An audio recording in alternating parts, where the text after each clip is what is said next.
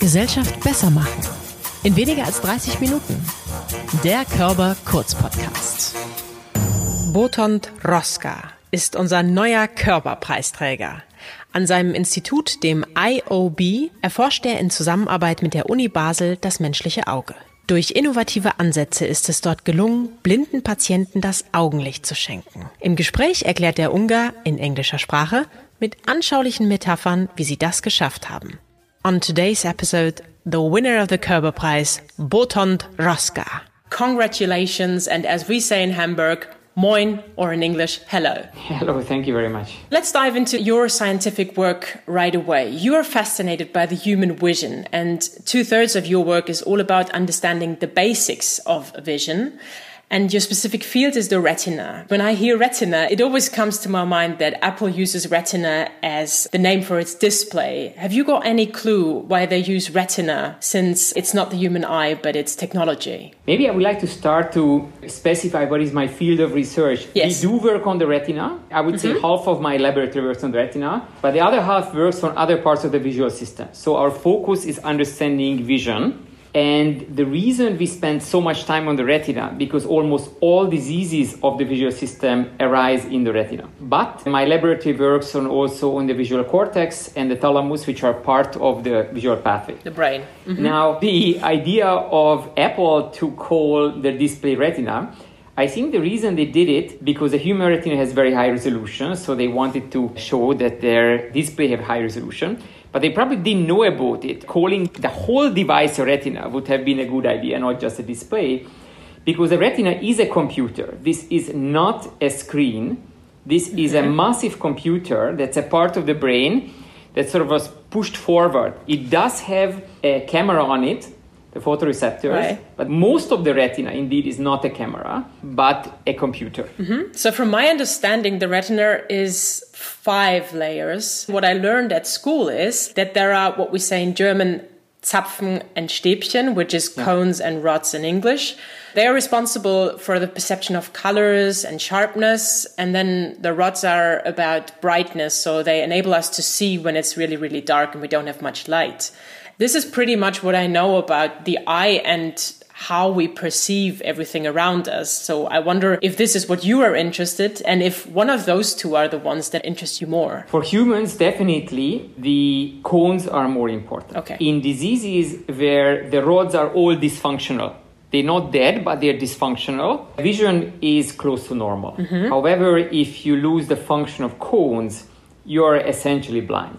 For us, we really would like to have a cone vision the reason rods are important because sometimes when rods die from a disease, as a bystander, the cones are all affected. Mm-hmm. So we would really always like to preserve cones, but sometimes in order to preserve cones, we have to preserve the rods. Again, both is interesting in terms of disease, but for vision, cones are the winners. Just as a reminder, the cones are responsible about the colors and the sharpness in high resolution, right? There is a part of your retina called the fovea or mm-hmm. also the macula, which has essentially only cones but a lot, a lot of cones. And this is the part of the retina that we use for high resolution vision.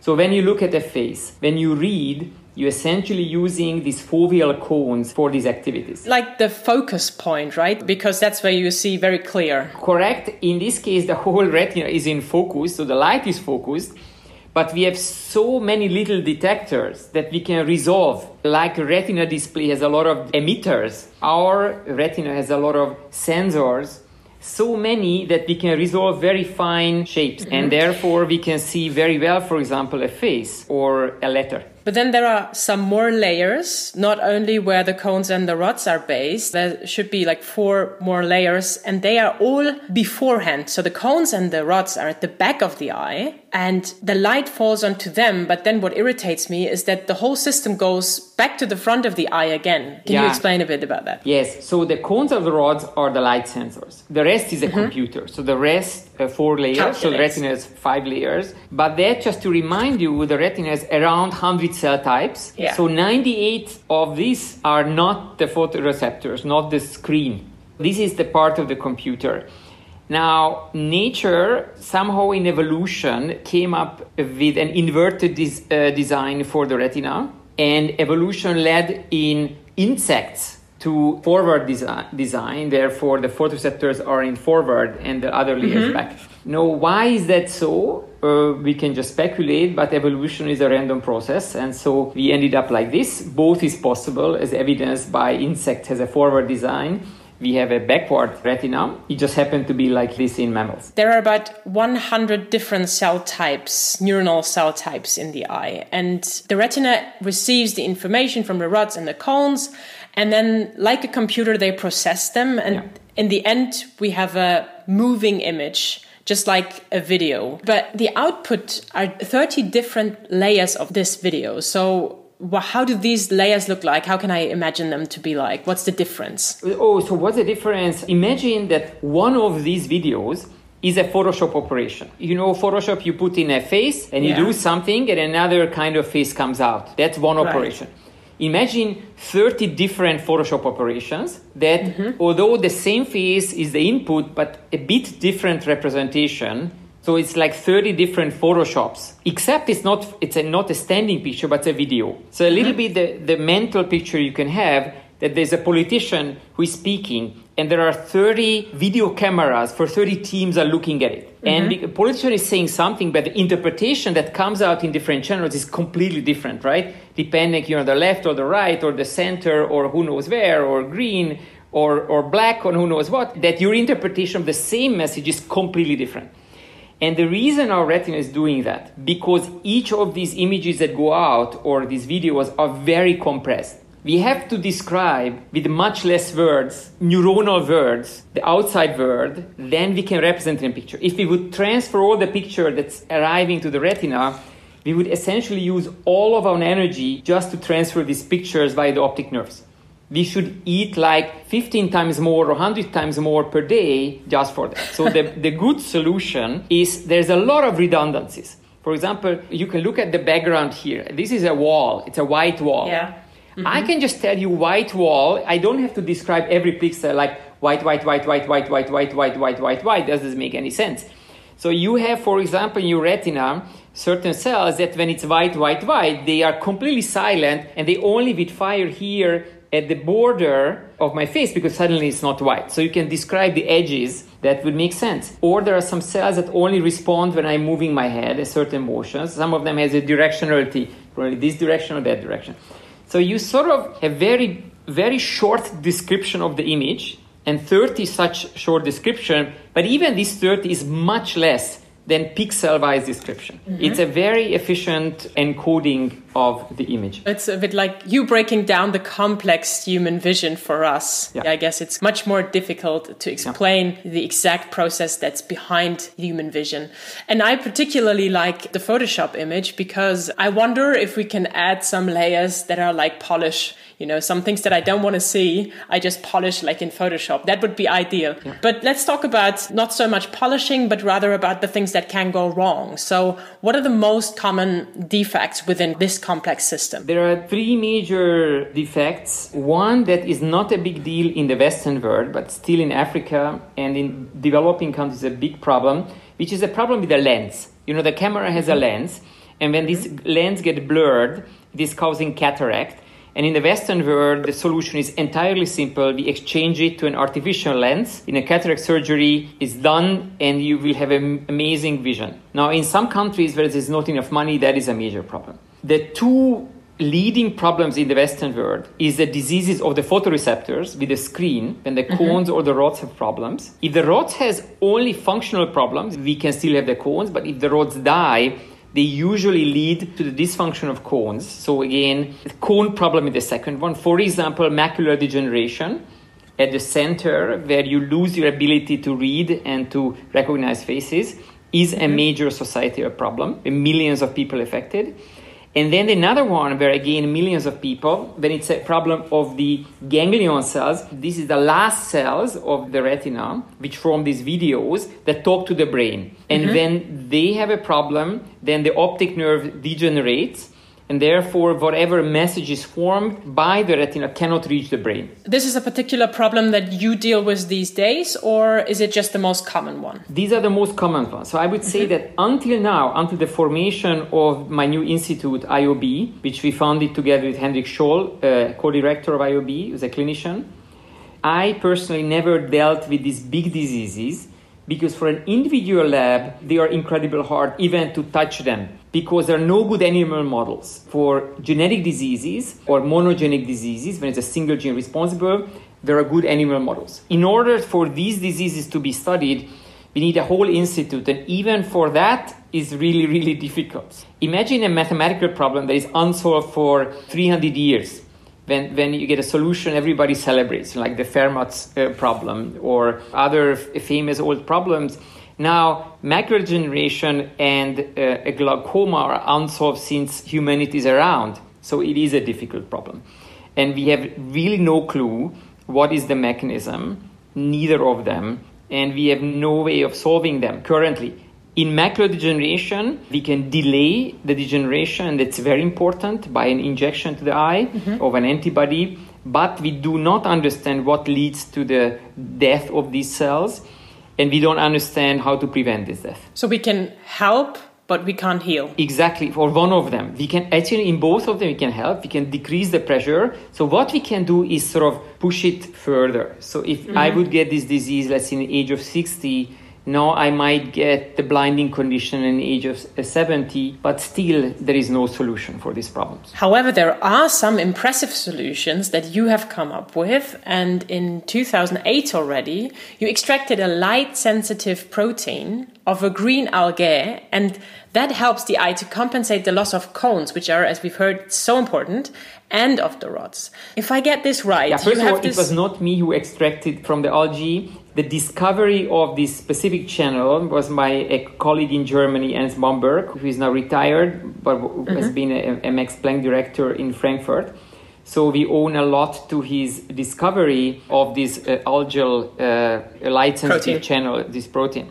Now we don't work with the protein, but with the gene. What we have been doing is taking the gene that can make such a protein and we mm-hmm. insert it into a gene therapy vector and then inject into the eye, there are two important components. We put in a little genetic address that although this gene therapy vector enters all retinal cells, it's only making the light sensitive protein in a particular cell that we want. Right. So for some of the surviving cells, so even if rods are all dead and cones are all dead, we can make another cell called a bipolar cell light sensitive or a ganglion cell. Now, in some cases, the cones are still alive, but they are light insensitive, so we can resensitize them. So the whole trick here is to express a light sensitive protein in the cell that we want by a simple injection. And this is done by genetic engineering, and, and this took uh, quite a number of years to arrive to patients and then to further improve the procedure. It sounds a bit like the door is almost closed, there is almost no light coming in, but then you insert the gene, and that helps maybe even the rods and the cone to function, but even if they don't function, it would help the client or the patient to regain some of his vision, right? Yes, correct. Because there is a computer, and one layer of computer sends this light. Now, maybe it's completely scratched off, there is no more that layer, but we made another layer light sensitive. And now the computer again works, maybe less as before.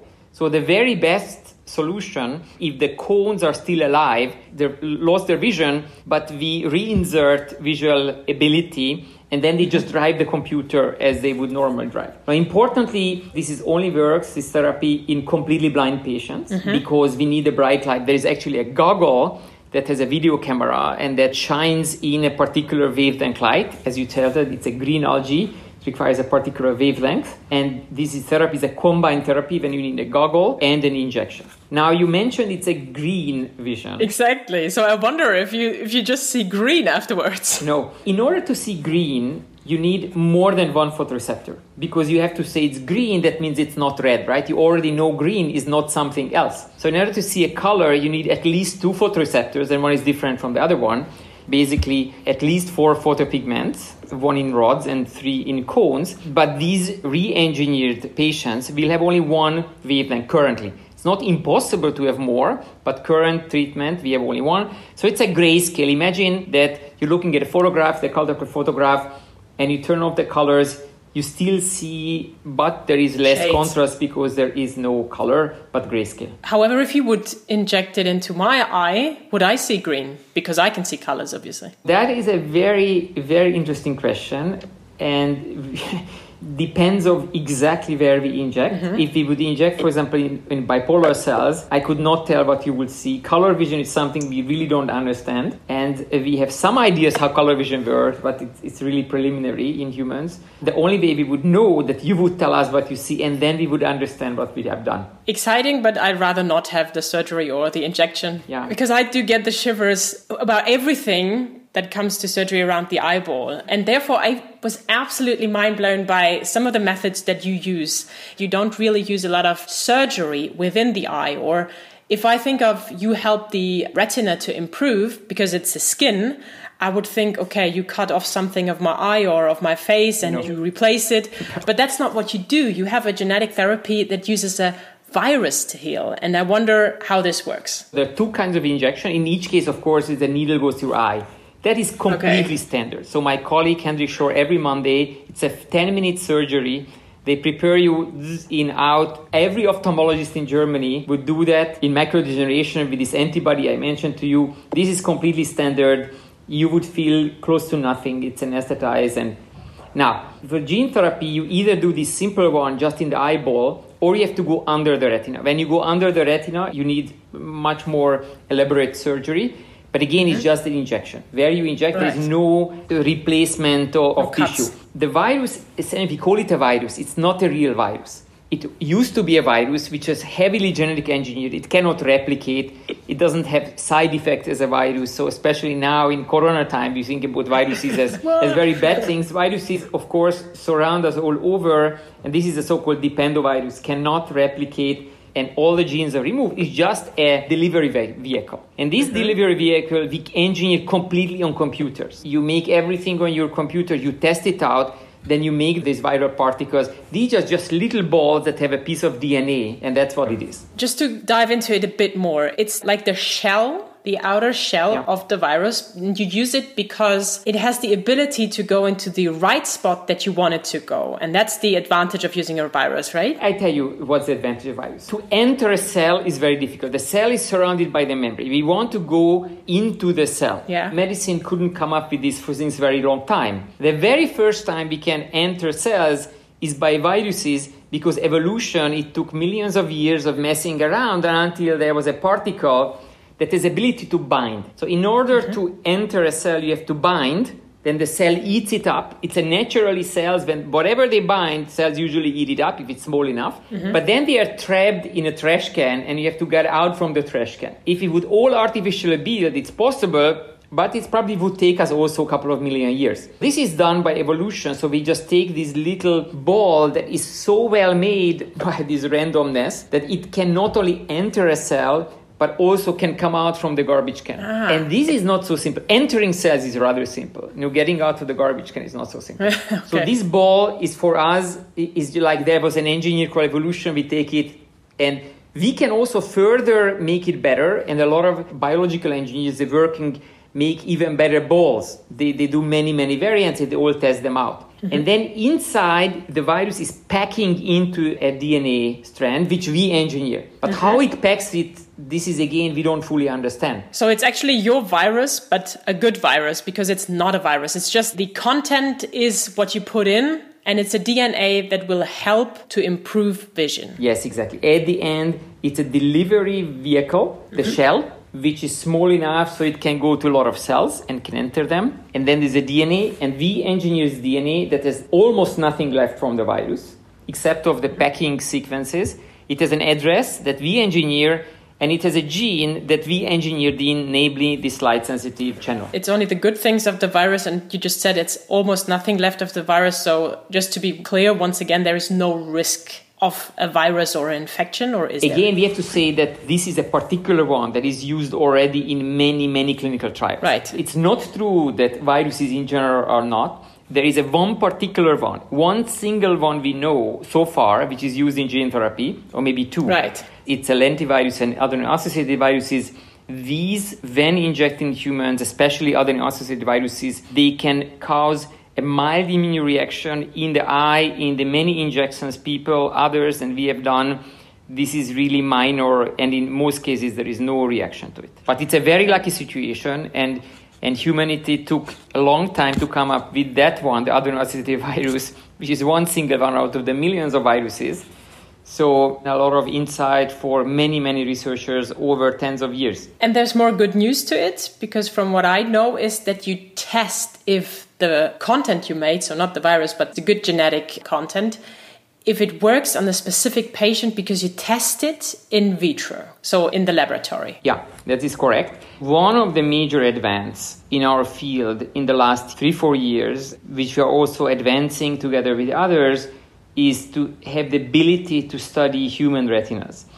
And before that, all our understanding came from animal models such as mice. Mm-hmm. And what we really learned that testing gene therapy in mouse is at the beginning you have to do it because access of human retina is, is not so easy but it's crucial to test the gene therapy in human retinas only developing mouse will lead 100% to failure since these gene therapy vectors these viruses are very species specific and so we really have to test now how can we test in human retina there's two ways the most important is that we get donations, eye donations from multi-organ donors. Mm-hmm. And the reason we get the retina because the cornea is used for corneal donations, so we can get a piece of retina from these donations. These retinas can be kept alive by a method that a colleague of mine developed, and then on that we can test these viruses. And this is important because these are adult retinas that already they developed. They were in humans we can test on them. When we have a correct targeting and they work we know that there's a high chance they will work in patients. The other way is that nowadays we can build human retinas in a dish. And this is some of that at my institutes and my laboratory works a lot that now we can build from a skin biopsy or from a blood donation from the blood cells of skin cells from a particular patient tens of thousands of human retinas called organoids in a dish. Sounds pretty hard to get and also sounds very costly. So you just won the Kerber Prize, which comprises 1 million euro.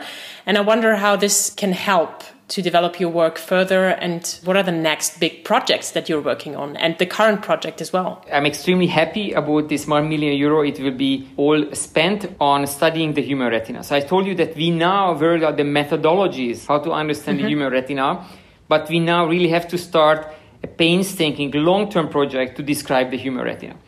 I think the good news is that i will not finish it we will start it, but any information we gain for the human retina, since humans evolve very slowly in millions of years, will be useful information for the next million years, we think, for the incoming generation of medical researchers and medical doctors. And this is one thing that you have been doing for quite some time. So, for three years now, you've been working hand in hand with clinics and hospitals.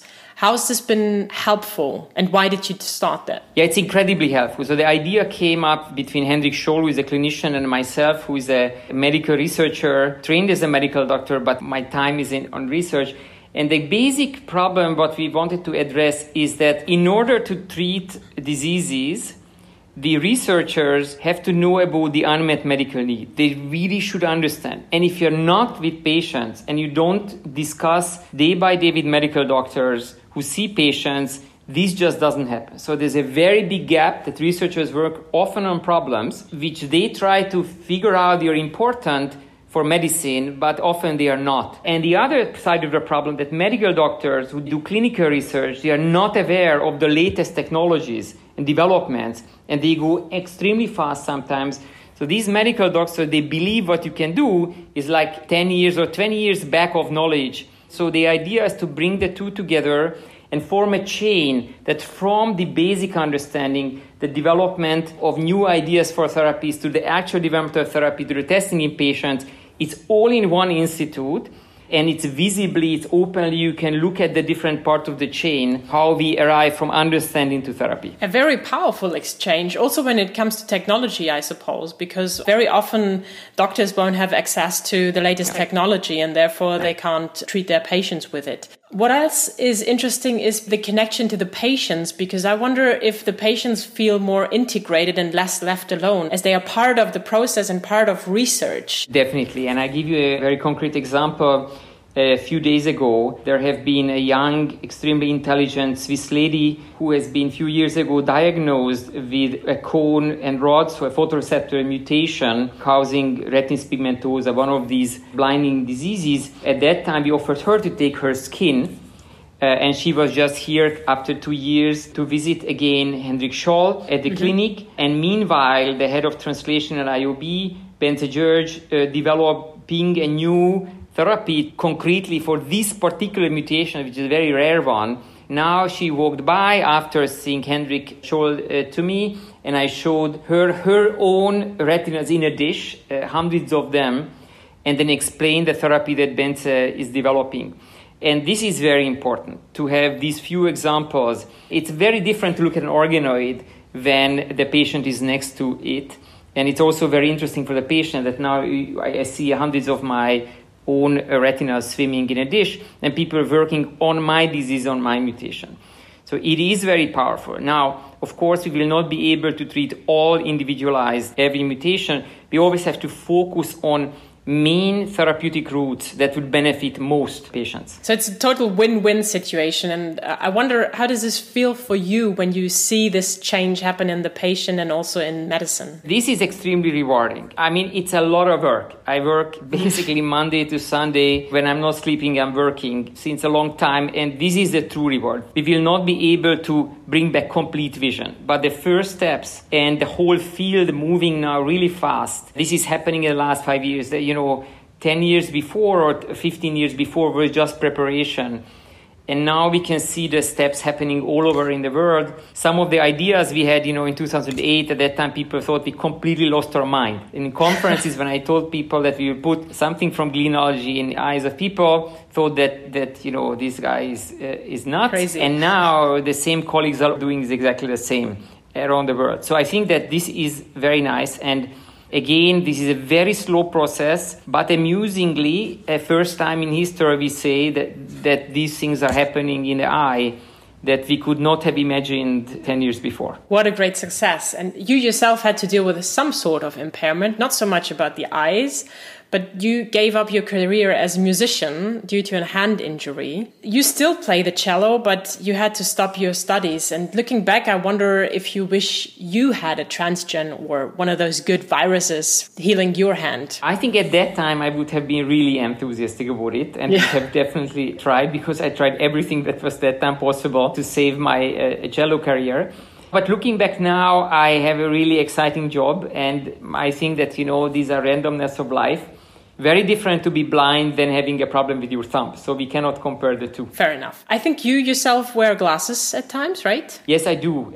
I need glasses for seeing faces far away, but when I look at the computer, then I would not see you with the glasses. So it's a typical problem of neither glasses nor without glasses is good. It's something common that as we get older and since we daily use technology and screens that our vision has dramatically decreased. So myopia or in other words nearsightedness has increased. I wonder if there's something that all of us here even if we have a perfect vision at this time can do to help us remain this good vision or at least not worsen our bad vision? There is, and there are two things we can do. For myopia, unfortunately, only works in, in kids. When you are children, you have to be outside. For the reason we don't fully understand, but clearly, the more time a child uh, spends outside, the less likely it gets myopia. Mm-hmm. Researchers will need a long time to figure it out why, but that's a fact. That's only in children. So if I have a myopia now, it's not going to change anymore. But the second one, we know quite a lot about why macular degeneration develops, and it's partly genetic, but partly environmental. And the environmental is very interesting. It has to do partly with diet. So Mediterranean diet helps tremendously to avoid macular degeneration. So if you don't have the wrong genes, you don't have to worry, but you don't know usually this.